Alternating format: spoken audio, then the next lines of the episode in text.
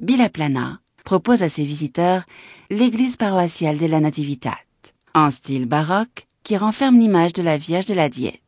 Depuis la place de Catalunya, nous pouvons observer une perspective particulière des rochers escarpés de la Moussara, avec des vues impressionnantes qui ne laissent personne indifférent. Pas très loin, à l'Alécha, nous pouvons visiter l'église paroissiale de Sainte Marty, avec ses autels et ses retables baroques, réputés pour son orgue de l'époque baroque, présentant un grand intérêt artistique et musical. Le village renferme aussi une jolie place à arcades. Aux abords de cette commune, nous trouvons le chêne vert du Mas de Borbo, considéré comme le plus ancien de Catalogne. N'oublions pas non plus le village d'Alforja, caractérisé par le portail percé dans la muraille médiévale, les porches disséminés dans les rues et sur les places, et surtout le sanctuaire de Puigcerbe. La particularité la plus frappante de ce sanctuaire est son emplacement.